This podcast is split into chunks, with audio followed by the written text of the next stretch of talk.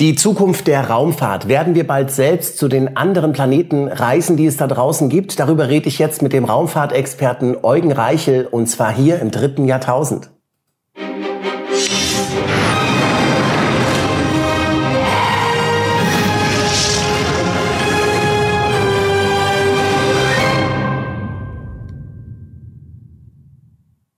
Willkommen zurück im dritten Jahrtausend. Äh, ich freue mich sehr, dass unsere erste Pilotsendung auf so viel Resonanz gestoßen ist. 20.000 Leute haben es gesehen etwa, oder? Mhm. 20.000 waren es. Knapp. Und ähm, es gab auch viele Kommentare, auf die gehe ich gleich ein. Ich möchte heute ganz schnell starten. Wir haben einen sehr, sehr spannenden Gast, mit dem ich rede über sensationelle Entwicklungen, die in der Raumfahrt vor sich gehen, also wirklich sensationell. Die, die Raumfahrt ist wirklich in eine neue Ära getreten, das ist keine Übertreibung. Dazu kommen wir. Zunächst einmal möchte ich den Spendern danken und ähm, ich weiß, das letzte Mal gab es Beschwerden, ach, alles nur Werbung am Anfang und so, aber ich finde es schon wichtig, dass man den Menschen dankt, die dieses Programm überhaupt erst möglich machen. Und ich mache es kurz, wie gesagt, Mr. X, der nicht genannt werden will, hat zwei Euro gespendet, schreibt, Ihr zieht das schon so lange durch. Respekt, Robert, deine humoristischen Einlagen locken so manchen Schmunzler hinterm Ofen hervor. Ein Schmunzler hinterm Ofen hervor. Okay, weiter so. Und er will nicht genannt werden. Jürgen hat vier Euro gespendet. Ruth, Tim und Markus jeweils fünf Euro. René hat zweimal zehn Euro gespendet. Vielen Dank, René.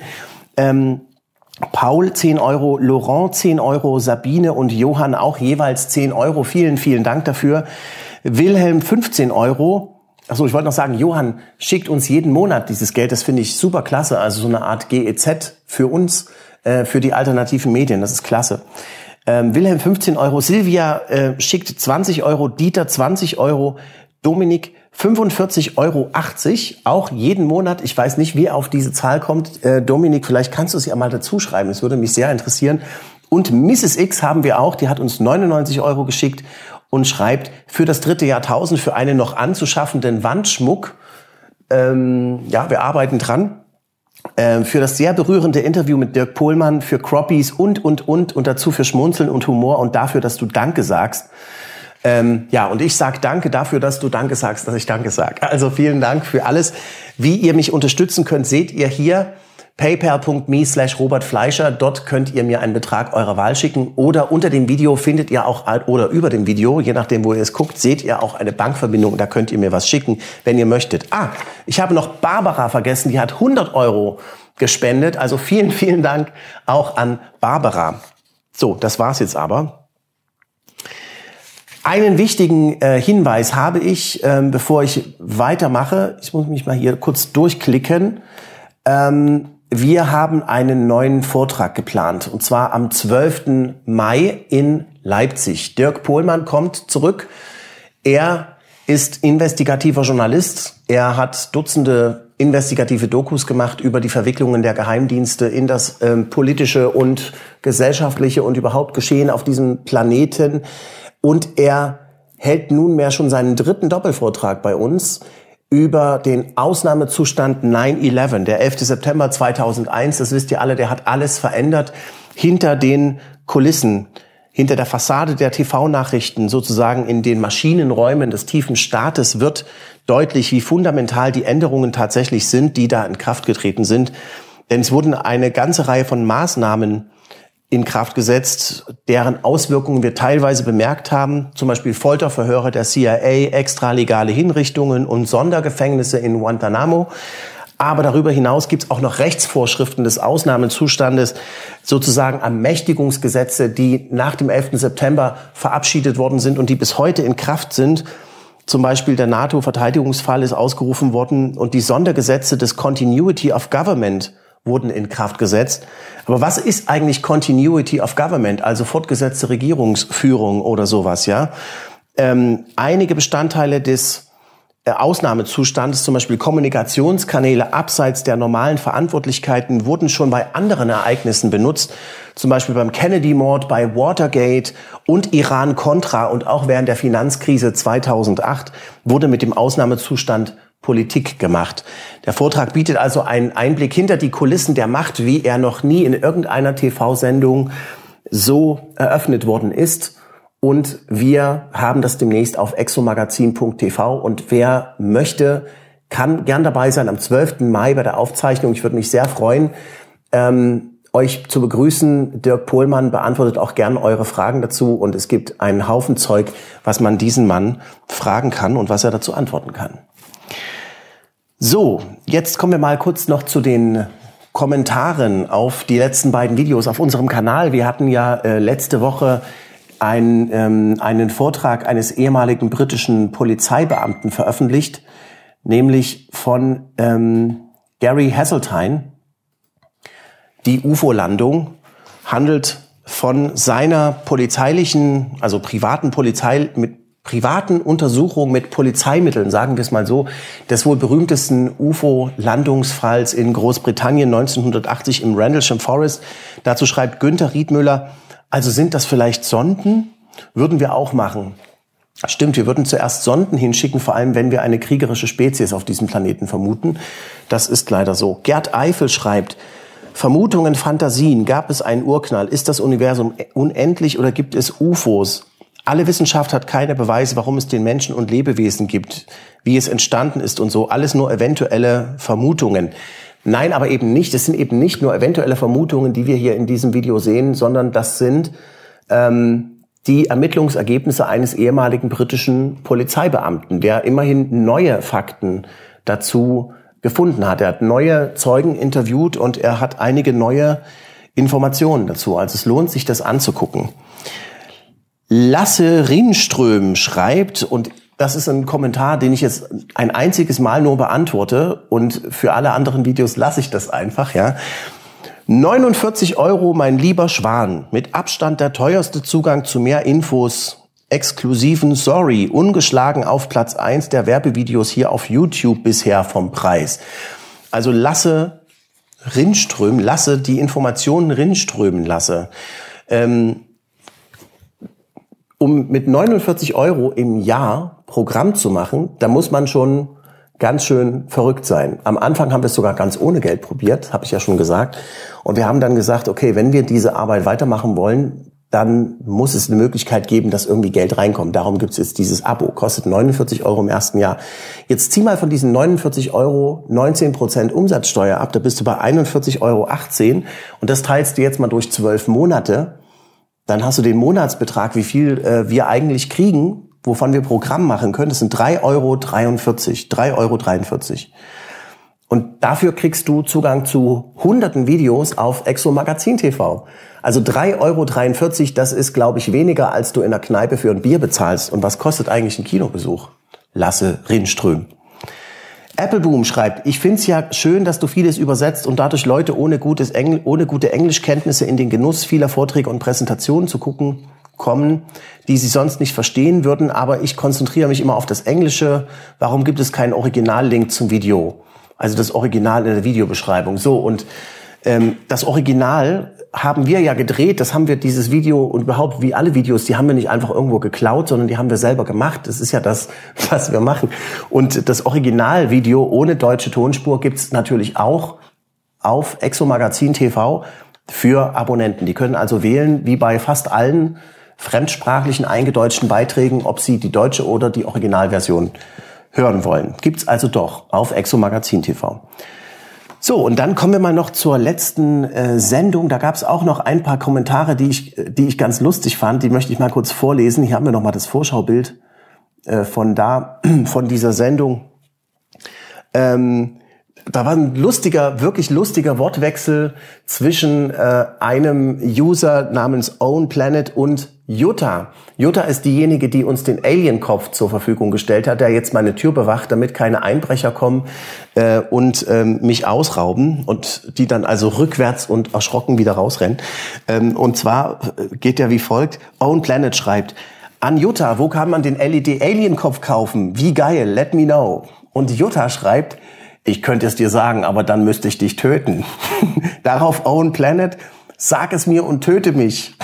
Kann man dich irgendwie anschreiben? Also, Jutta hat da noch geschrieben, man kriegt das Teil auch auf Ebay oder Amazon oder so. Einfach mal LED Alien Kopf eingeben oder so. So, dann ähm, äh, schreibt Arabinula TV, dieser Kanal ist schon lange überflüssig geworden, nicht mehr das, was es mal war und das Thema UFOs ist doch schon lange keine Frage mehr. Beschäftigt euch doch mal mit wichtigeren Sachen. Das UFO-Thema hält nur auf und verbraucht unnötig Zeit. Wenn du dich davon aufhalten lässt, ähm, brauchst du nicht, brauchst dich nicht aufhalten zu lassen, brauchst nichts anzugucken. Wir haben, ich habe zurückgefragt, ja, hast du denn Vorschläge, welche Themen, was für wichtigere Sachen meinst du denn? Und er hat geschrieben, ähm, es gibt einige Themen, aber wie wäre es mit dem aktuell umstrittensten Thema überhaupt? Und jetzt kommt das derzeit seiner Meinung nach umstrittenste Thema überhaupt. Ist die Erde doch kein Globus? Ich hoffe nur sehr, es wird nicht ins Lächerliche von euch gezogen und man sollte gewisse Beweise nicht runterspielen oder auslassen, um irgendwem zu gefallen. Entschuldigung, aber ich kann, Ich kann das einfach nicht fassen, dass wir im Jahr 2018 darüber diskutieren, ob die Erde eine Kugel ist oder nicht. Leute, was habt ihr denn in der Schule gehabt? Wir werden kein Video dazu machen, ob die Erde vielleicht doch eine Scheibe ist oder sowas. Also hallo, geht's noch? Guckt, was, guckt euch doch mal um, ja? Also ähm, geht mal aus eurem Wohnzimmer raus, weg von diesen YouTube-Videos, wo immer irgendwelche Bibelstellen zitiert werden oder irgendwelche Sachen. Geht da mal raus, schnappt euch ein Teleskop, redet mal mit Wissenschaftlern darüber. Ja, also es, ich, ich weiß nicht, was ich dazu sagen soll. Okay, Pike schreibt, Robert, habt ihr eigentlich mal überlegt, ein Interview mit Kirsan Ilyumjinov zu führen? Eine öffentliche Person, die eine Entführung ähm, von Außerirdischen bekundet. Ja, und das ist ganz interessant. Wir haben auch auf Exo Magazin, nein, auf exopolitik.org mal ein Interview ähm, untertitelt Deutsch, das Kirsan Ilyumjinov dem ersten russischen Staatsfernsehen gegeben hat. Und da berichtet er wirklich ziemlich eindrücklich, wie er von Außerirdischen entführt worden ist. Und er ist Gouverneur von Kalmykien, glaube ich, gewesen damals und auch irgendwie Schachweltmeister. Ähm, gewesen. Ich, also jedenfalls Kirsan Ilyumjinov, eine große Nummer, ist, ist auf jeden Fall ganz oben auf meiner Liste, aber ich kann äh, leider kein Russisch. Das ist und, und er ist nicht hier um die Ecke, also es ist nicht so einfach an den ranzukommen aber wir, wir denken dran. Ja, und ähm, dann schreibt noch Home Universe Gratulation zu der Reaktion von Henjes, das ist der ehemalige Sprecher des äh, Verteidigungsministeriums, den wir in der letzten Sendung kurz gezeigt hatten. Meine Vermutung ist, dass die meisten von denen in Regierung und Verteidigungsministerium auch oft nicht gut Bescheid wissen. Die wirklich wichtigen militärischen Angelegenheiten, Nuklearwaffen und so weiter, ähm, werden Uncle Sam überlassen. Ja, das ist gut möglich. Bitte hinterlasst auch ihr euren Kommentar äh, zu dieser Sendung. Ich bin schon ganz gespannt. Das könnt ihr hier auf unserem YouTube-Kanal, ähm, wenn ihr dann das Video findet. So sieht er aus. Die Zukunft der Raumfahrt. Werden wir tatsächlich bald zu anderen Planeten reisen? Es gibt einige spektakuläre Entwicklungen in der Raumfahrt und darüber rede ich jetzt mit einem ausgewiesenen Raumfahrtexperten, nämlich mit Eugen Reichel. Herzlich willkommen, Eugen Reichel. Schön, dass Sie die Zeit gefunden haben. Ja, herzlich willkommen. Äh freut mich, dass ich hier bei Ihnen heute dabei sein kann.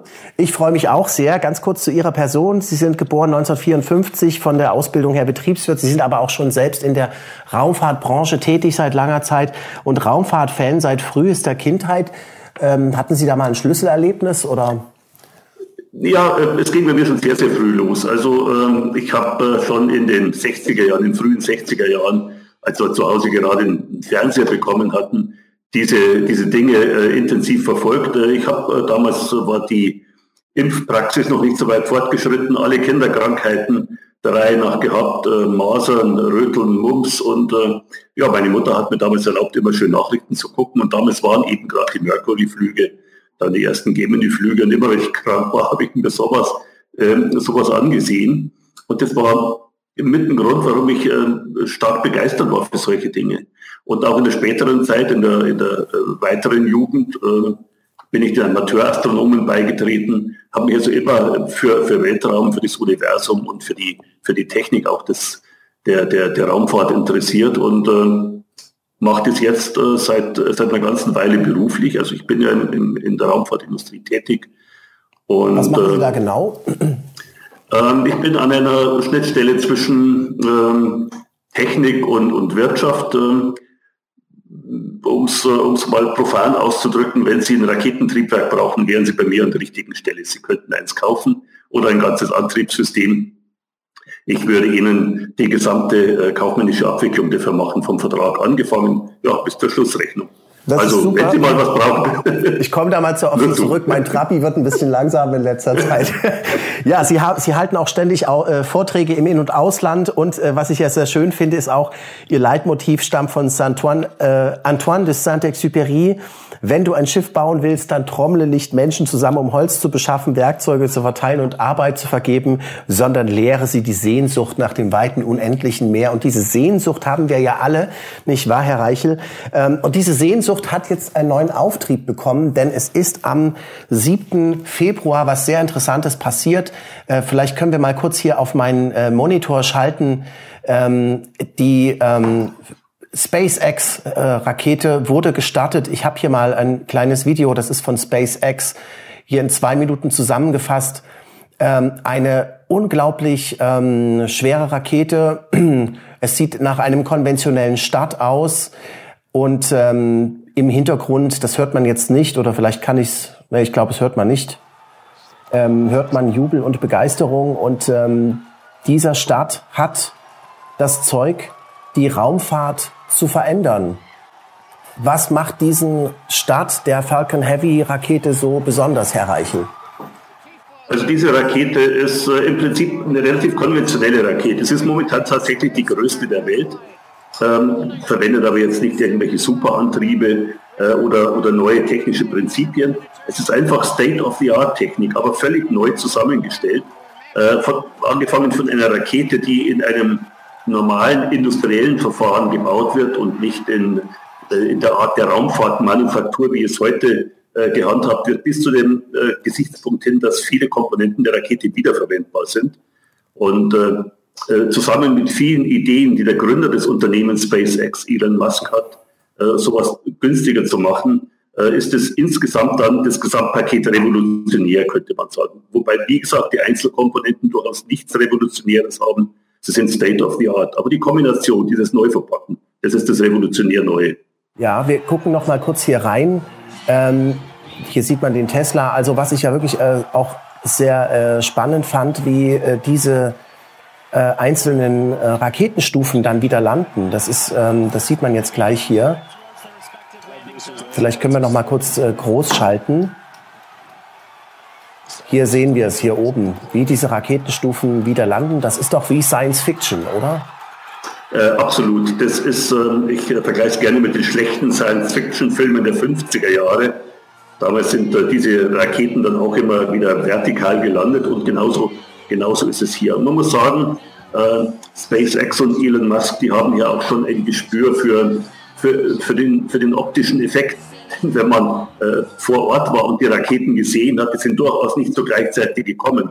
Äh, das, das, abgestimmte Bremsverfahren hat dann dafür so geführt, dass die wirklich so simultan landen und diesen überwältigenden optischen Effekt herbeiführen. Also tatsächlich wären die vielleicht im Abstand von zehn Sekunden gelandet, durchaus nicht so, so exakt nebeneinander. Also man sieht, die, die Werbewirksamkeit, die ist schon auch betont worden. Aber insgesamt muss man schon sagen, äh, absolut faszinierend, großartig. Hm. So, jetzt ähm, das Spannende sind ja auch die Kosten. Ja, also diese Rakete kostet im Start nur 90 Millionen US-Dollar. Wie sieht's denn da eigentlich aus bei der Konkurrenz der NASA? Ähm, wenn man nur die NASA vergleicht, die, also es gibt im Grunde nur eine NASA-eigene Rakete, das Space Launch System, eine Rakete, die jetzt äh, noch keinen eigenen Namen hat. Ähm, man kann sagen, die Entwicklung äh, kostet ungefähr das 50-fache. Die NASA gibt äh, seit vielen Jahren jedes Jahr etwa 5 Milliarden Euro dafür aus, dass keine Rakete startet. Äh, und äh, der Stückpreis, wenn die dann wirklich mal in eine Art Serienproduktion geht, wird bei über einer Milliarde Dollar liegen. So, 1,2 Milliarden Dollar kostet der Start dieser äh, NASA-Rakete, die ja auch noch nicht mal entwickelt ist. Also, oder sie sind dabei, sie zu entwickeln, aber wann sie startet, ist noch die große Frage. Ähm, was wird dieses große Kostengefälle eigentlich dann anrichten in der Raumfahrt? Ähm, äh, tatsächlich ist meine eigene Beurteilung der Sache so, dass äh, das SLS, das Space Launch System, vielleicht ein bisschen auf der Kippe ist momentan. Dieses Kostengefälle wird ja jetzt äh, offensichtlich. Ähm, äh, man kann für, für das Jahresbudget, äh, das die NASA für die Entwicklung des Space Launch System ausgibt, könnte man äh, 50 ähm, äh, Falcon 9 Heavy kaufen. Und das ähm, äh, wird den Leuten erst langsam klar, denke ich. Und es entwickeln sich äh, neue Konzepte äh, für Mond- und Marsforschung, einfach aus dem Gedanken, dass diese billigere Rakete jetzt erhältlich ist. Ich denke aber, dass es trotzdem nicht so einfach sein wird, SLS zu canceln, zu stornieren. Denn es sind große politische Interessen einfach dahinter, die Beschäftigung an, an NASA-Standorten im ganzen, im ganzen Land. Aber ich muss mal fragen, also das ist ja eigentlich ungeheuerlich. Da gibt's also seit x Jahrzehnten eine amerikanische Raumfahrtagentur, die sind auf dem Mond gelandet und haben alles Mögliche gemacht. Ja, äh, Die schießen äh, Satelliten ins All und machen ähm, alle möglichen auf, äh, Aufklärungsmissionen auf anderen Planeten und äh, Himmels... Äh, Gestirnen, ja, und dann kommt da so Nobody, der mal PayPal gegründet hat und der ähm, ja ähm, äh, Autos baut und jetzt ähm, baut er innerhalb von kürzester Zeit eine Sache, die viel günstiger ist als das, was die staatliche Raumfahrtagentur seit Jahrzehnten macht, was das Kerngeschäft der NASA ist. Wie kann das sein? Was haben die denn eigentlich, wenn das möglich ist, muss man ja die Frage stellen, was hat denn die NASA in den ganzen Jahrzehnten mit den vielen Milliarden Steuergeldern überhaupt gemacht? Also das ist ja, es leuchtet mir irgendwie nicht ein, wieso das so viel teurer ist bei der NASA. Ja, es, äh, äh, das ist einfach ein politischer Hintergrund. NASA ist auch ein großes Beschäftigungsprogramm. Es gibt viele Abgeordnete, die äh, NASA-Standorte in ihren äh, Wahlbezirken haben und die wollen natürlich, dass sie ausgelastet und beschäftigt sind. Und ähm, es ist auch so, dass die NASA in den letzten Jahrzehnten kein großes Ziel mehr hatte, zumindest in der bemannten Raumfahrt. Sie hat einfach ins Geratewohl hinein entwickelt äh, ohne dass äh, wie im Apollo-Programm ein stringentes, klar definiertes und eng begrenztes Ziel vorhanden gewesen wäre. Also so eine Mischung aus vielen Einzelaspekten, dann dieses Überdefinieren des staatlichen Institutionen ja äh, innewohnt äh, mit vielen Vorschriften, vielen Regeln äh, und, und Sicherheitsbestimmungen, die alle in der privaten Raumfahrt nicht so stark äh, betont werden. Äh, all das, die ganze Kombination macht dann so ein Ding wesentlich teurer. Und auch Geld, das eben ausgegeben werden muss. Die Senatoren verlangen, dass ein paar Milliarden einfach nach Houston, nach Alabama, ins äh, Jet Propulsion Laboratory, äh, nach Ohio oder sonst wo gehen, überall, wo, wo NASA-Standorte sind und Zehntausende von Menschen beschäftigt sind, sind alles Wähler. Und insofern wird, äh, laufen hier Programme, die eigentlich kaum noch einen äh, äh sinnvollen Nutzen haben, außer dass sie eben Ingenieure beschäftigt halten. Sehen Sie, das ist auch ein interessanter Punkt, den ich mich gefragt habe. Ich meine, es ist schon so viel Zeit vergangen, ähm, seit Sie ähm, krank im Bett gelegen haben als Kind und äh, sich diese äh, Übertragung angeguckt haben. Es ist so viel Zeit seit der Mondlandung, äh, seit den Mondlandungen vergangen. Ähm, warum, was macht denn die NASA? Also warum gibt's äh, keine solchen Programme mehr? Das hat ja wirklich damals ein richtiges Weltraumfieber geweckt. Das ist irgendwie veräppt. Es geht jetzt nur noch irgendwie um militärische Aufklärungssatelliten, hier und da mal so eine unbemannte Drohne rumschicken. Aber was ist eigentlich mit der bemannten Raumfahrt geworden in den letzten Jahrzehnten?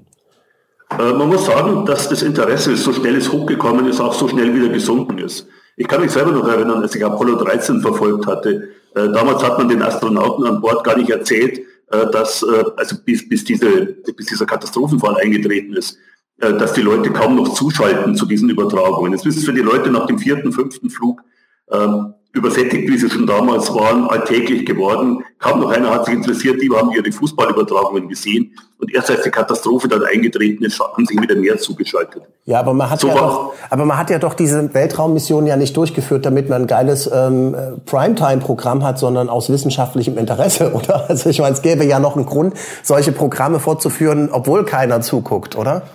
Die, die, die Sinngebung war dann eine andere. Also man hat gemerkt, der mancher Raumfahrt ist extrem teuer, muss sie natürlich auch sein, weil man die Menschen ja am Leben erhalten will. Und die, die Rede war dann immer, mit unbemannter Raumfahrt geht es wesentlich günstiger und vielleicht sogar besser und vielleicht sogar schneller. Ähm, in einigen Aspekten hat es durchaus gestimmt, äh, in vielen Belangen nicht. Aber äh, das ist das Verkaufsargument gewesen. Es war auch kein, kein Gegner mehr da, den man übertrumpfen musste mit der Sowjetunion. Die war dann mehr oder weniger gescheitert. Man hat sich ein bisschen auf äh, äh, orbitale Raumfahrt äh, beschränkt und hat Raumstationen gemacht. Äh, und so ist das Ganze dann über die Jahrzehnte in Vergessenheit geraten und erst jetzt kommt langsam wieder das Interesse hoch mit, mit einer neuen Generation von jungen Menschen. Und das mit der Grund dafür, warum dieser, diese neue Begeisterung entsteht und warum, äh, warum auch jetzt ein Business daraus entsteht. Einfach weil auch neue Technologien entwickelt worden sind im, im Untergrund, nicht in der Raketentechnik selbst, aber in der Elektronik beispielsweise. Also es sind wieder viele Faktoren, die zusammenkommen, damit jetzt wieder ein kräftiger Schub entsteht. Und jetzt habe ich gelesen, ähm, SpaceX nimmt ja bei der, bei der, beim Bau der Raketen auch ganz handelsübliche Teile, die man eigentlich theoretisch in so einem Fachmarkt bekommt und entwickelt nicht jede einzelne Schraube äh, selbst, wie das die NASA macht, ja. Also diese Kostenersparnis, die überträgt sich dann natürlich auch auf den Endpreis. Jetzt die große Frage ist natürlich, ähm, wenn es jetzt möglich ist, 50 mal billiger ähm, ins All zu reisen, ich weiß nicht, ich habe das jetzt nicht ausgerechnet, also jedenfalls sehr viel billiger ins All zu reisen, als es bislang mit äh, NASA-Raketen möglich war.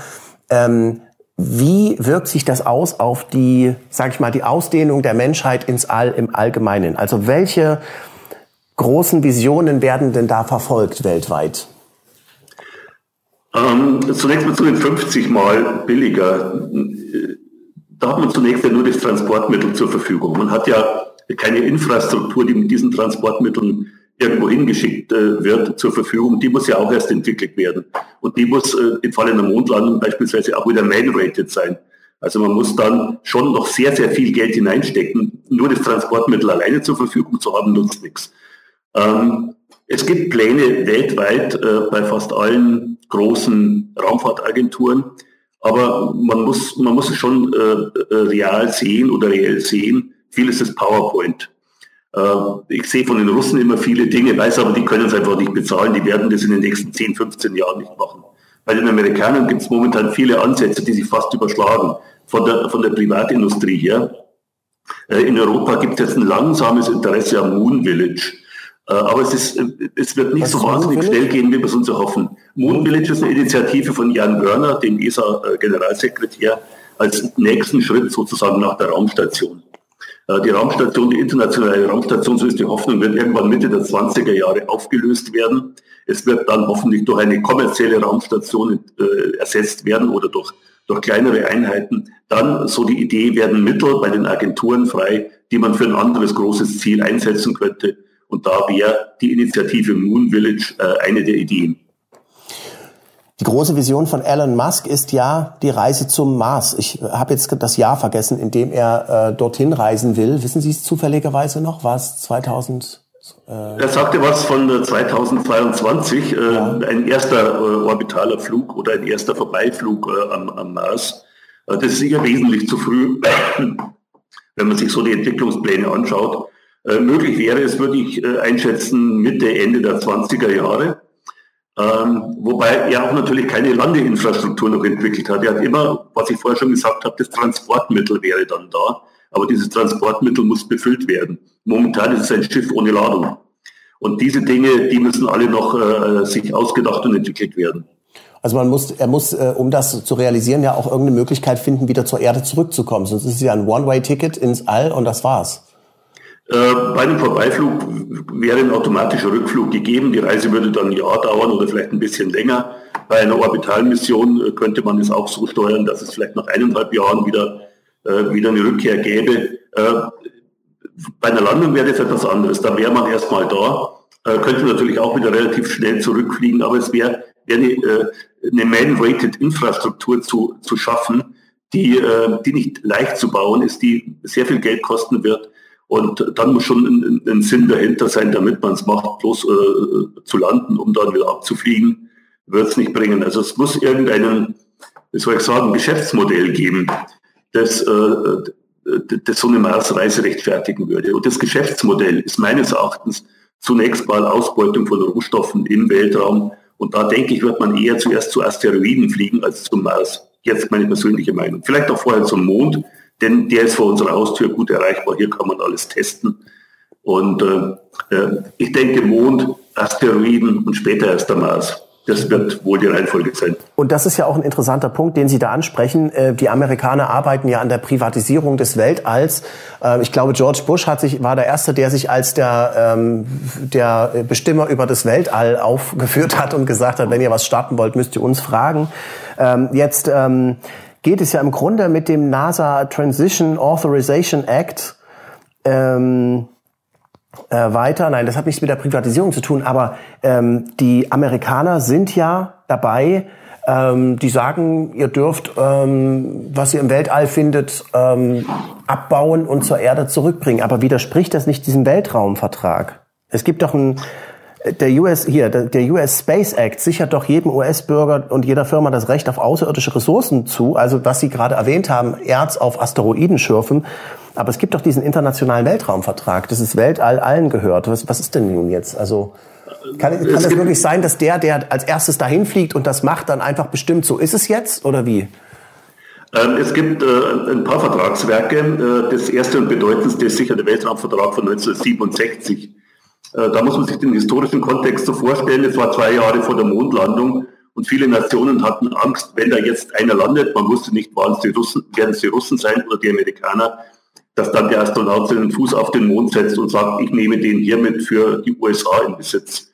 Das wollte man verhindern und deswegen wurde dieses Abkommen geschaffen, das äh, den Zugang zum Weltraum allen Nationen ermöglicht und äh, es, es, es verbietet keinen, keinen Abbau von irgendwelchen Ressourcen, sondern behandelt den Weltraum etwa wie die offene See. Also wenn da äh, Bodenschätze, Manganknollen oder wo gefunden werden, dann kann das jeder außerhalb der nationalen Drei-Meilen-Zone oder, oder 15-Meilen-Zone, äh, die es da gibt, äh, abbauen. Und ähnlich wäre es dann mit Mond oder Asteroiden gewesen. Äh, das ist der, der, eine Vertrag gewesen. Dann hätte im Jahr 1979 äh, gab es einen zweiten Anlauf, einen Lunar Treaty, einen Mondvertrag abzuschließen. Äh, dem haben sich aber von vornherein nur wenige Nationen äh, angeschlossen und, und den unterzeichnet. Interessanterweise nur Nationen, die ohnehin nicht in der Lage gewesen wären, auf den Mond zu fliegen. Und die Nationen, die's, für die es möglich wäre, USA oder äh, damals Sowjetunion, die haben ihn gar nicht erst unterzeichnet. Denn das war ein ganz offensichtlicher, ich würde mal sagen, Neidvertrag. Ähm, so nach dem Motto, wenn wir es nicht erreichen und da was abbauen können, dann dürfen es die anderen auch nicht. Hm. Und das war so offensichtlich, dass die das gar nicht erst unterzeichnet haben. Deswegen ist es äh, momentan eher ein rechtsfreier Raum was man den äh, Unternehmen, die jetzt antreten, um äh, auf Asteroiden äh, Mineralien beispielsweise abzubauen, geben muss, ist natürlich Rechtssicherheit. Das heißt, man muss den anderen Ansatz machen und, und es ausdrücklich genehmigen. Und da gibt es Länder wie die USA, aber auch wie Luxemburg beispielsweise, die sagen, äh, ihr dürft es äh, äh, machen, wenn ihr dort seid, dann könnt ihr das zwar nicht in Besitz nehmen, aber was ihr dort vorfindet, könnt ihr abbauen. Und wenn man sich die Menge dieser Ressourcen anschaut, dann ist es sowieso unverständlich, dass überhaupt so, solche Verträge äh, sich ausgedacht werden. Denn äh, allein was ein Asteroid wie beispielsweise Psyche, ein Metallasteroid, äh, an Nickel oder Eisen enthält, würde den Bedarf auf der Erde für Zehntausende von Jahren decken. Also ein einzelner Asteroid schon. Äh, insofern äh, scheint mir das äh, fast ein bisschen hirnverbrannt, überhaupt Überlegungen in diese Richtung anzustellen. Denn es wird für alle, für undenkliche Zeiten reichen. Hm. Also wäre es ja eigentlich am besten, wenn man sagt, man macht eine globale Asteroiden-Einfangaktion und äh, äh, schnappt sich so einen Asteroiden und baut den dann die nächsten paar tausend Jahre zusammen ab und benutzt das dann. Ich denke, es wird, äh, werden die Firmen sein, die jetzt auf der Erde auch schon Prospektion und, und, und äh, Ressourcennutzung betreiben. Erdölfirmen beispielsweise werden anfangen. Äh, eine gewisse Rechtssicherheit ist natürlich notwendig, weil, weil einfach auch Regularien sein müssen für den für den Verkehr dorthin, für den Verkehr zurück. Wie bringt man das Material zur Erde? Bringt man es überhaupt zur Erde? Aber äh, rein um den Besitz dieser, dieser Güter, denke ich, sollte es keinerlei, äh, keinerlei Limitation geben, weil es einfach unnötig ist. Es, ist, es sind äh, unfassbare Mengen äh, an, an Material, das man niemals verbrauchen können wird draußen. Ja, Anders als auf der Erde.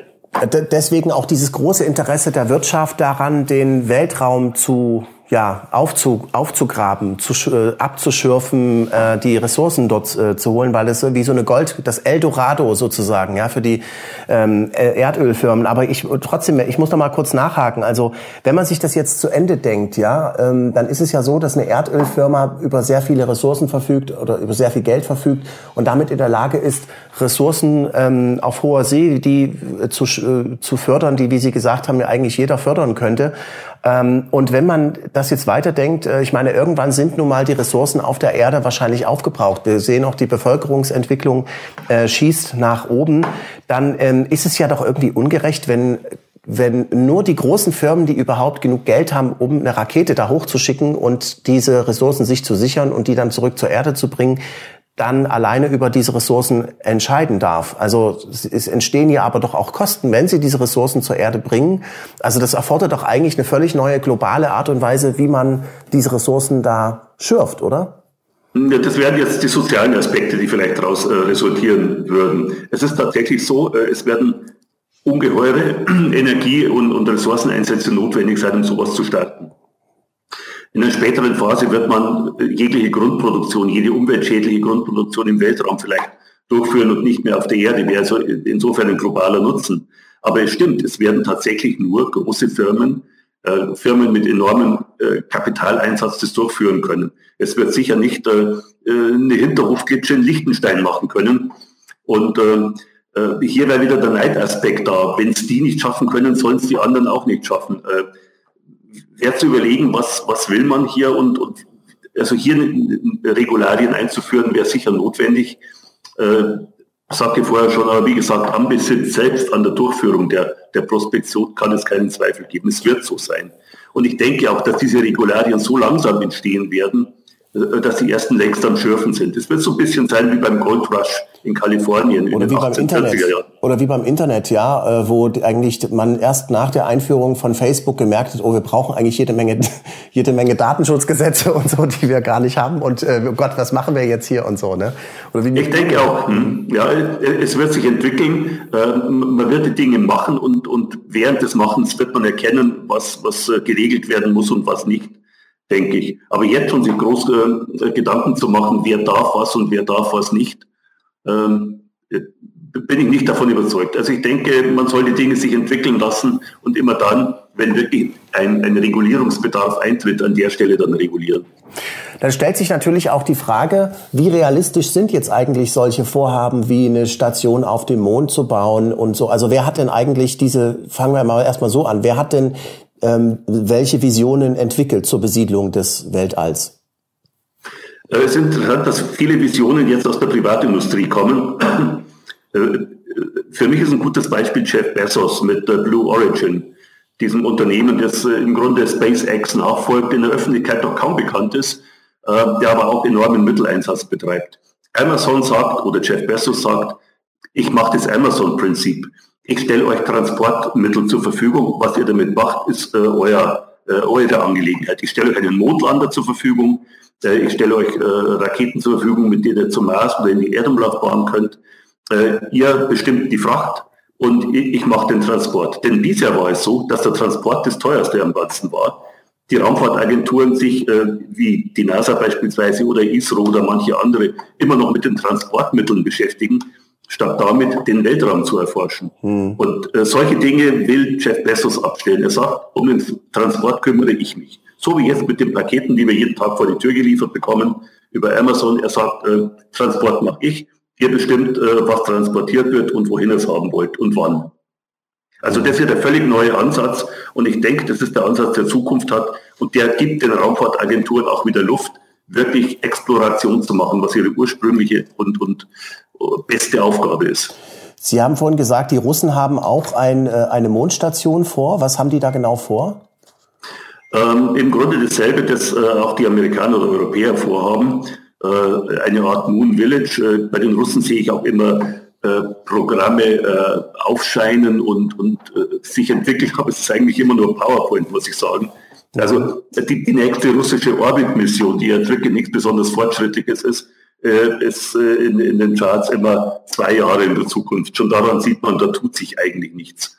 Ähm, ich bin da wenig zuversichtlich, dass äh, Russland in den, in den nächsten 15, 20 Jahren so weit kommen wird, wieder in Konkurrenz zu treten mit den Privaten, mit den USA und mit China, vielleicht sogar nicht mal mit Indien. Hm. Äh, wie sehen denn aber diese Designs, die die sich da vorgestellt haben, äh, ganz konkret aus? Also leben die da in so einer Luftblase? Wird da was aufgebaut? Es gibt ja, Bob Bigelow hat ja auch, glaube ich, aufblasbare Raumstationen. Vielleicht gibt es das ja auch als Mondstation. Oder wie, wie genau muss man sich denn das Leben dann jetzt auf so einem Planeten ohne Atmosphäre vorstellen? Ähm, also bei der Mondstation wird es so sein, dass beispielsweise die Bigelow-Habitate, die Sie jetzt gerade ansprechen, durchaus eingesetzt werden könnten. Die sind relativ leicht, äh, bieten großes Volumen. Wichtig bei der Mondstation ist immer, dass sie teilweise eingegraben sein muss, also zumindest mit einer Schicht von ja, einem Meter Regolith bedeckt sein muss, weil es immer wieder zu koronaren äh, Massenauswürfen von der Sonne kommen kann. Tritt alle paar Jahre mal auf, wäre aber dann lebensbedrohlich für die Astronauten. Äh, alle unter der Erde leben? Man könnte, nee, die, die neuesten Konzepte sehen durchaus vor, dass die Station auf, der, auf der Mondoberfläche errichtet wird, aber dass man dann so eine Art Ziegel-Iglu drüber baut und diese Ziegel aus, mit, mit 3D-Druckern aus Mondregolith beispielsweise herstellt. Also ein simples Verfahren im Grunde, um äh, einen, einen einfachen Strahlungsschutz zu gewährleisten. Ähm, das ist durchaus nichts Komplexes, kann auch robotisch passieren. Ähm, und ich denke, die Technologie dafür ist im Grunde jetzt schon da. Und ich denke, man könnte Mitte bis Ende der 20er Jahre schon mit ersten bemannten Mondstationen beginnen. Wenn jemand wie Jeff Bezos beispielsweise jetzt schon anfängt, seinen Mondlander, seinen großen Mondlander äh, zu konzipieren oder zu, zu entwickeln und es sieht danach aus, als täte er es. Ähm, ich denke, die Möglichkeiten dafür, die Ressourcen dafür, dass sich solche Stationen entwickeln, sind ab Mitte der 20er Jahre gegeben. Es gibt ja auch Wasser auf dem Mars. Es gibt, glaube ich, auch sogar Wasser auf dem Mond ähm, wenn ich mich richtig erinnere. Ähm, Gibt es denn da genau Pläne, wie man sowas äh, nutzbar macht? Muss man äh, auch da, genau, auch das muss man, denke ich, ausprobieren. Es wird sowohl auf dem Mond wie auf dem Mars Wasser geben. Auf dem Mars weiß man es ja inzwischen längst. Äh, wenn man sich ähm, äh, Bilder von stationären Landern anschaut, die vor ein paar Jahren gelandet sind, die haben äh, der, der, der, Schubstrahl der Rakete hat die ersten paar Zentimeter Regolith weggeblasen und unten war schon das blanke Eis. Äh, ganz so günstig wird es auf dem Mond nicht sein, aber auch dort wird man Wasser finden. Man wird das Extraktionsverfahren testen müssen, wie man an dieses Wasser rankommt, wie man es möglicherweise entsalzt. Ähm, also praktisch nutzbar macht. Aber es wird es geben und ich denke, äh, die erste Phase wird es sein, nicht gleich mit der, mit der industriellen Nutzung zu beginnen, sondern sich an solche Verfahren heranzuarbeiten, mit denen man die Ressourcen, die man dort vorfindet, äh, auch aufschließen kann. Hm. Wie sieht's aus mit Essen? eigentlich. Also äh, ich will ja nicht, wenn ich jetzt 200.000, das ist ja das große Ziel, darüber reden wir gleich noch, das große Ziel von, ähm, von Elon Musk ist ja, die Leute für 100.000 bis 200.000 Dollar pro Flug zum Mars äh, zu befördern. Wenn ich jetzt 200.000 Dollar übrig hatte, um dahin zu fliegen, dann will ich ja den Rest meines Lebens nicht von Tubennahrung leben. Also was, was gibt's denn da für Ideen eigentlich, ähm, wie das gelöst wird?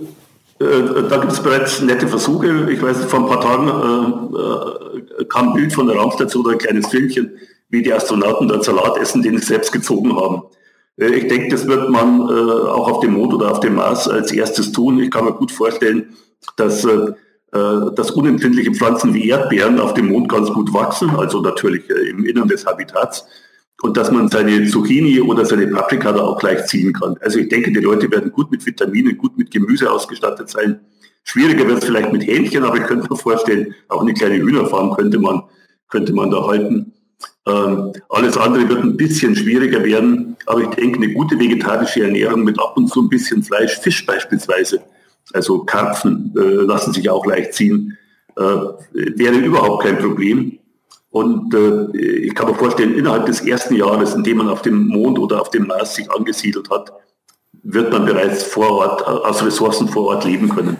Und vielleicht ab und zu ein Vitaminpräparat oder sowas von der Erde noch brauchen, aber sonst nichts mehr. Gibt es denn eigentlich, wissen Sie dazu was, äh, gibt es eigentlich irgendwelche Untersuchungen, wie das mit der äh, Sonneneinstrahlung da ist? Also ich meine jetzt nicht die, äh, die koronalen Masseauswürfe, sondern ich meine jetzt tatsächlich äh, können Menschen eigentlich auf dem Mond oder auf dem Mars mit ausreichend Sonnenlicht leben, damit sie sich gut fühlen? Ich meine, es gibt ja so einen natürlichen Vitamin D-Bedarf, den wir selbst bei uns in Nordeuropa nicht erreichen. Wenn wir selbst acht Stunden mit freiem Oberkörper auf dem Feld arbeiten äh, würden, dann wäre das vielleicht gerade so ausreichend. Aber ich meine, äh, wenn man dort unter, ich stelle mir das gerade so schwierig vor, ja. Ich kann nur rausgehen mit so einem dicken Anzug, ich, wenn ich überhaupt rausgehe.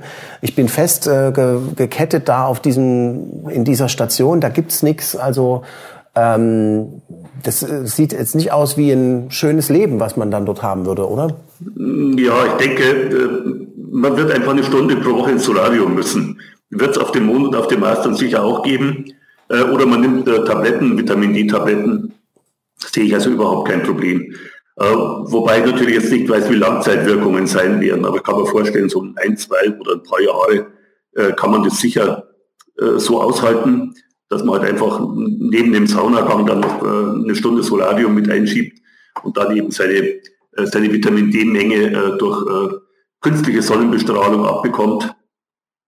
Also ich, gerade in der Hinsicht würde, kein, würde ich kein Problem sehen. Was es mögen aber Probleme auftauchen, die wir jetzt noch gar nicht kennen. Das kann gut sein, natürlich. Mhm, mh. Ja, irgendwelche Erbgutveränderungen oder so, ne? Oder was weiß ich. Ja, wie sieht's denn aus? Gibt's eigentlich ähm, irgendwelche seriösen Terraforming-Projekte, dass man sagt, man haucht dem Mars wieder ein bisschen Atmosphäre ein oder so? Gibt's da irgendwelche Vorhaben Ide oder Ideen? Ideen gibt's da viele, aber ich denke, das ist noch in so ferner Zukunft, dass es hier äh, noch keine konkreten Ansätze dafür gibt. Es mhm. gibt Experimente in, in, in, Laborversuchen auf der Erde, wie sowas durchzuführen wäre. Ähm, Ideen natürlich, wenn es mal wirklich das Leben sich auf der Erde verschlechtern würde, wäre ein gewisser Druck da, auch sowas zu machen. Aber ich denke, äh, in der ersten Phase wird man sicher in Kuppeln oder in, in uh, unterirdischen Stationen auf dem Mars leben.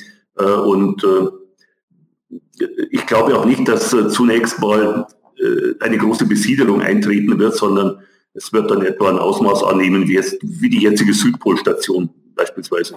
So, genau. Und da kommen wir nämlich auch zu der Frage, zu der ich vorhin wollte, ähm, welchem Ziel sollte denn so eine Station überhaupt dienen? Also man wird ja nicht sowas einrichten, um ein Weltraumhotel zu machen, äh, weil damit lässt sich wahrscheinlich nicht sehr viel Geld verdienen, sondern man wird ja wahrscheinlich aus nur aus wirtschaftlichen Gesichtspunkten zum äh, Abbau von Ressourcen oder sowas irgendwie so eine Zwischenstation brauchen und das war's dann, oder?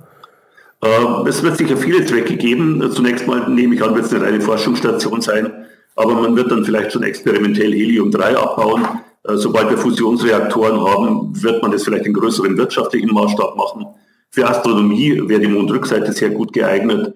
Ähm, ich könnte mir vorstellen, für medizinische Zwecke aufgrund der reduzierten Schwerkraft könnte es auch interessant werden. Es könnte Anwendungen geben, die wir uns heute noch nicht vorstellen. Ich denke, äh, auch das wird sich entwickeln. Ähm, es ist ja oft so, dass wir äh, uns heute etwas ausmalen für die Zukunft, was dann in völlig anderer Form eintritt, äh, weil einfach weil einfach durch die Tatsache, dass wir einen bestimmten Schritt machen, sich auch die, die, die ganzen Randbedingungen ändern.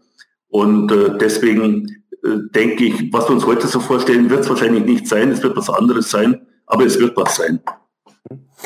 Ähm, kommen wir jetzt mal zu der Frage mit den Antrieben. Also Sie hatten vorhin schon die Fusionskraftwerke ange, äh, angesprochen. Jetzt gibt's ähm, auch noch andere interessante Ansätze, die verfolgt werden von der NASA, aber auch von den Chinesen. Ich habe hier mal ein Bild eingeblendet. Ähm, das ist ähm, das bei äh, der NASA in getestete EM-Drive. Was hat's denn damit auf sich, Herr Reichel? Also ähm, ich muss zugeben, über dieses Ding weiß ich nicht allzu viel. Ähm, es gibt natürlich bei den Chinesen wie auch bei den, ähm, äh, bei den Amerikanern experimentelle äh, Untersuchungen, solche Dinge einzuführen.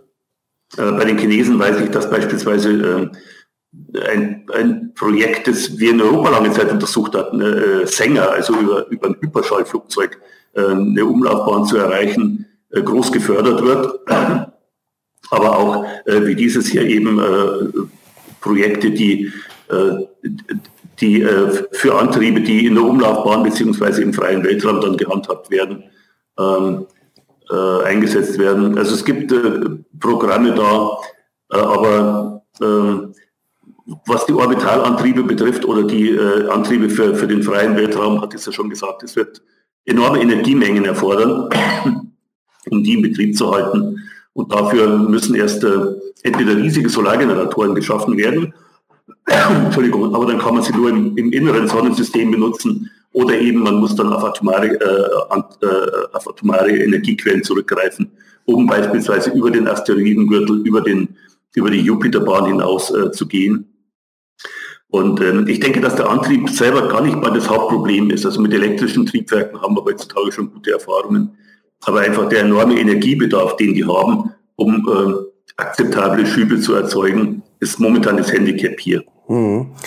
Ich habe hier mal einen Ausschnitt aus einer chinesischen Fernsehsendung. Ähm, da, ähm, ja, wir verstehen natürlich nichts, deswegen spare ich mir jetzt auch den Ton hier. Wir sehen hier einen äh, Doktoranden, der bei CCTV zeigt, wie sie am, am chinesischen EM-Drive ähm, forschen. Und äh, da stellt sich natürlich auch ganz grundsätzlich die Frage, ähm, wie ja, wer macht eigentlich das Rennen bei diesen neuen ähm, technischen Entwicklungen? Also die Chinesen, die hatten ja als auch Raumstation, die haben ein sehr ambitioniertes Raumfahrtprojekt. Sind die, werden die die Amerikaner eigentlich eines Tages überholen in solchen Sachen? Wenn diese Stetigkeit weiterläuft bei den Chinesen, dann ja. Es ist ja so, dass es in, gerade in den USA immer diese Wellenbewegungen gibt. Mal sind für ein paar Präsidentschaften ein gewisses Interesse da an der Raumfahrt, dann fällt es wieder völlig runter, dann bekommt die, die NASA wieder keine Fördermittel, ähm, dann lässt auch das öffentliche Interesse nach. Da ist die Stetigkeit bei den Chinesen vorhanden. Man muss aber sehen, dass die momentan immer noch in der Aufholphase sind. Die holen also das auf, was äh, die westlichen Nationen schon erreicht haben. Aber man muss sagen, sie planen schon stetig die nächsten Schritte äh, und lassen es nicht so im Ungefähren wie beispielsweise die Europäische Raumfahrtagentur, wo man immer irgendwelche vagen Pläne für die Zukunft verfolgt oder bei der, auch bei der NASA, wo man keine konkreten Pläne hat. Bei den Chinesen geht es Schritt für Schritt über diese äh, fünf oder zehn Jahrespläne, die man hier hat. Äh, da ist alles fest eingeplant, da führt man die Dinge danach durch. Da kommen jetzt unbemannte Mondlandungen, vier, fünf, sechs Stück. Dann gibt's äh, unbemannte Flüge zum Mars, dann gibt's die Raumstation. Danach wird die Mondlandung kommen. Man kann davon ausgehen, dass die Chinesen ihre Agenda einfach sukzessive und äh, äh, richtig gut geplant abarbeiten und das Ganze nicht jährlichen Budgetschwankungen unterworfen ist wie im Westen. Und das, denke ich, wird auf die lange Frist hin China ganz nach vorne bringen. Und woran liegt das, dass die das so anders machen? Dass die, ähm, es an der langfristigen Planung, dass wenn die sich einmal was ins, in den Kopf setzen, dass die das dann machen? Oder woran liegt das? Ja, genau. Ähm, es hat manchmal sogar äh, negative Auswirkungen, dass die dann auch falsche Schritte durchführen, einfach weil es in der Planung drin ist. Aber auch das hat einen gewissen Lerneffekt dann am Ende. Äh, aber es ist diese stetige. Also äh, ich würde mal sagen, auch die Regierungsform der Demokratie ist nicht gerade förderlich für, für, äh, für langfristige Raumfahrtplanungen. Und Raumfahrtplanungen brauchen Langfristigkeit. Äh, da, da kann man nicht den Budgethahn einmal zudrehen, einmal aufdrehen, da mal wieder voll aufdrehen, da mal wieder völlig runterfahren, so wie es hier läuft. Da braucht es eine, eine langjährige, eine vieljährige Planung, damit man hier im Ende auch was zustande bekommt. Mhm. Der junge Wissenschaftler hier erzählt auch gerade im Video, ähm, dass wir uns, wir müssen uns keine Sorgen um unseren Job machen, wir werden hier äh, äh, beschützt und bezahlt und so weiter. Ohne, ohne ja. dieses, äh, das würden wir gar keinen Fortschritt machen. Und das ist natürlich sicherlich auch ein großes Problem bei vielen Leuten bei der ESA. Woran liegt das eigentlich, dass die ESA da so schlapp ist und äh, es immer nur so vage Pläne macht? Also ich würde mal sagen, bei der ESA ist der Job auch sicher. Es ist nur so, dass äh, Europa insgesamt sehr, sehr wenig Geld für Raumfahrt ausgibt. Also äh, das bisschen, das äh, äh Europa ausgibt, das wird wahrscheinlich erhalten bleiben, diese drei und ein paar Milliarden Euro, die es jedes Jahr sind. Aber für, eine, für einen Wirtschaftsraum wie Westeuropa oder ja, Zentraleuropa ist das erschreckend wenig. Es ist äh, nur ein Bruchteil dessen, was die USA ausgeben im zivilen Bereich. Und wenn man den militärischen Bereich dazu zählt, eben noch ein viel kleinerer Bruchteil. Und es ist deutlich weniger, als die Chinesen ausgeben. Ähm, die europäischen Arbeitsplätze sind sicher, aber es ist einfach viel zu, viel zu klein angelegt alles es würde einer, einem Wirtschaftsraum äh, wie, äh, wie Europa zustehen, den, den, den fünf- oder zehnfachen Betrag jährlich für Raumfahrt auszugeben. Es wird ja auch nicht im Weltraum ausgegeben, es wird ja auf der Erde ausgegeben. Äh, und das wäre erstens eine Wirtschaftsförderung, zweitens eine Technologieförderung und drittens würde es auch ja, die, die Jugend für Raumfahrt begeistern oder für Technik begeistern. Denn Raumfahrt hat ja immer auch eine Leuchtturmfunktion. Das wissen Länder wie Indien oder wie China ganz genau. Mhm. Wir sehen hier gerade Donald Trump, leider in einer schlechten äh, Auflösung, wie er diesen ähm, den NASA Transition Authorization Act unterzeichnet und ähm, wie er das gewöhnt ist, auch dann in die Kamera hält. Äh, schaut mal, so sieht meine Unterschrift aus. eine feuchterregende Unterschrift. Ähm, alle klatschen. Die NASA bekommt jetzt also 19,5 Milliarden US-Dollar fürs Jahr 2018. Ähm, das ist aber eigentlich jetzt, wenn man sich überlegt, dass allein so ein Start von so einer Rakete eine Milliarde kosten äh, soll, ist das, ist das genug Geld eigentlich? Jetzt auch wenn man sich überlegt, Das ist? Äh, wirklich die Frage, denn äh, ein großer Teil des Geldes sind feste Positionen wie in das Orion-Programm, äh, für das jedes Jahr fast 5 Milliarden ausgegeben werden.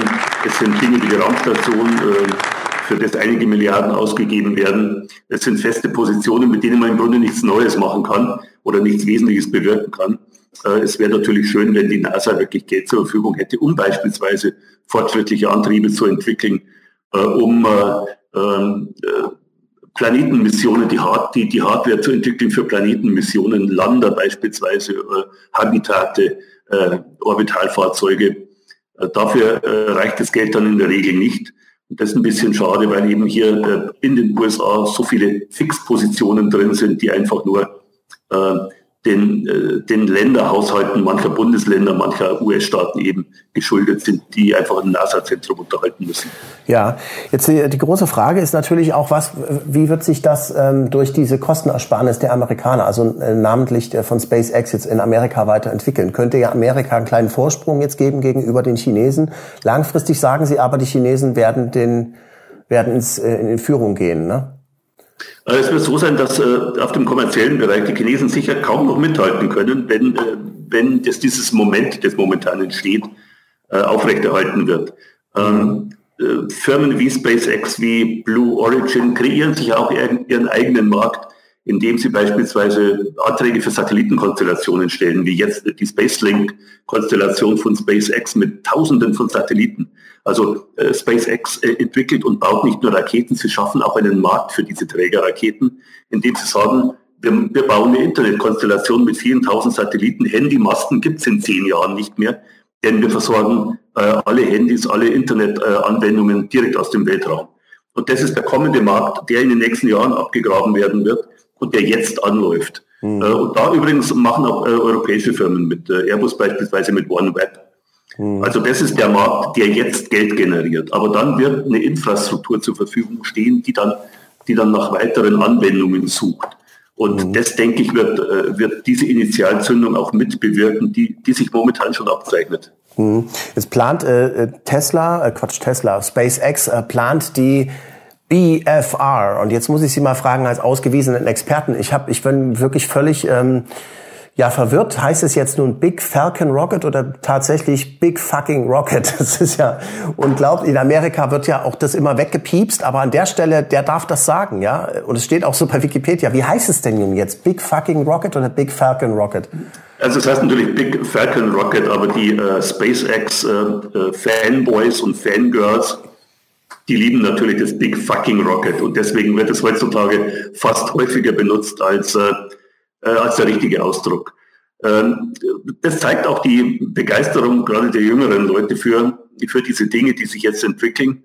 Und äh, äh wird es gutes Zeichen, wird es vielleicht nicht jedem äh, gefallen, aber ich würde es eher als gutes Zeichen sehen, dass, dass man sagt, boah, das ist wirklich eine große Rakete. A big fucking rocket. Ja, genau. Okay. So, ja, werden Sie, werde ich das noch erleben, dass äh, es eine Mars-Zivilisation gibt, von der Menschheit gegründet? Ich würde mal sagen, Sie eher als ich.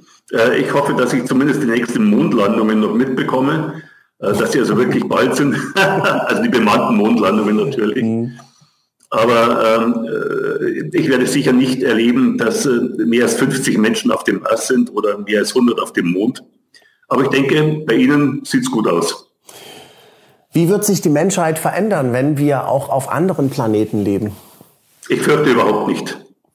Äh, die Leute werden so sein, wie sie immer sind. Selbst wenn wir, ähm, um jetzt mehr so in, in, in Ihre Richtung reinzugehen, selbst wenn die Aliens äh, äh, kommen würden, wäre das eine Meldung für ein paar Tage und dann würde man wieder zum nächsten Fußballspiel übergehen. Die, die, würden, äh, die Menschen würden das Interesse an den Aliens verlieren, wenn sie mitkriegen, dass die sich nicht für das neue iPhone interessieren oder sowas. wenn die, Könnte sein, ja. Wenn die kein, wenn die kein großer neuer Markt sind, den man erschließen kann für irdische mhm. Produkte, dann, äh, dann äh, ist es egal. ich denke auch, äh, dass das Interesse, was äh, eine, eine englische Prinzessin äh, als neues Kleid anhat, äh, generell größer bleiben wird als das Interesse an der Raumfahrt oder an den Außerirdischen. Ich hoffe, Sie ich, glaube, ich glaube, man kann die Menschen nicht ändern. Es wird so sein. Ja, okay. Ich hoffe, Sie haben Unrecht. okay, gut. Also ich danke Ihnen vielmals äh, dafür, dass Sie äh, sich die Zeit genommen haben. Ähm, Gerne. Sie haben, Sie schreiben auch interessante Bücher. Ne? Sie ähm, haben Sie, äh, was ist Ihr neuestes Projekt?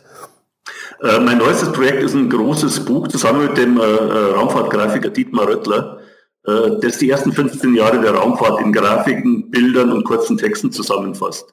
Ich habe aber auch etwas, ähm, darf ich mal kurz hier in die Kamera halten, leichte, äh, leichte Kosten in der Raumfahrt für den, für den Urlaub. Es sind, würde man sagen, heitere Kurzgeschichten von echten Problemen äh, in der Raumfahrt. Das ist ein Buch, da kann man äh, immer so ein bisschen mal äh, reinlesen, immer eine kleine Geschichte lesen und man lernt dabei trotzdem was. Und ansonsten gäbe es noch meine größere Serie für, für die, die, die ersten 15 Jahre der Raumfahrt, aber richtig im Detail. Beginnt mit Projekt Mercury, geht über Gemini und Apollo bis hin zu den russischen Programmen.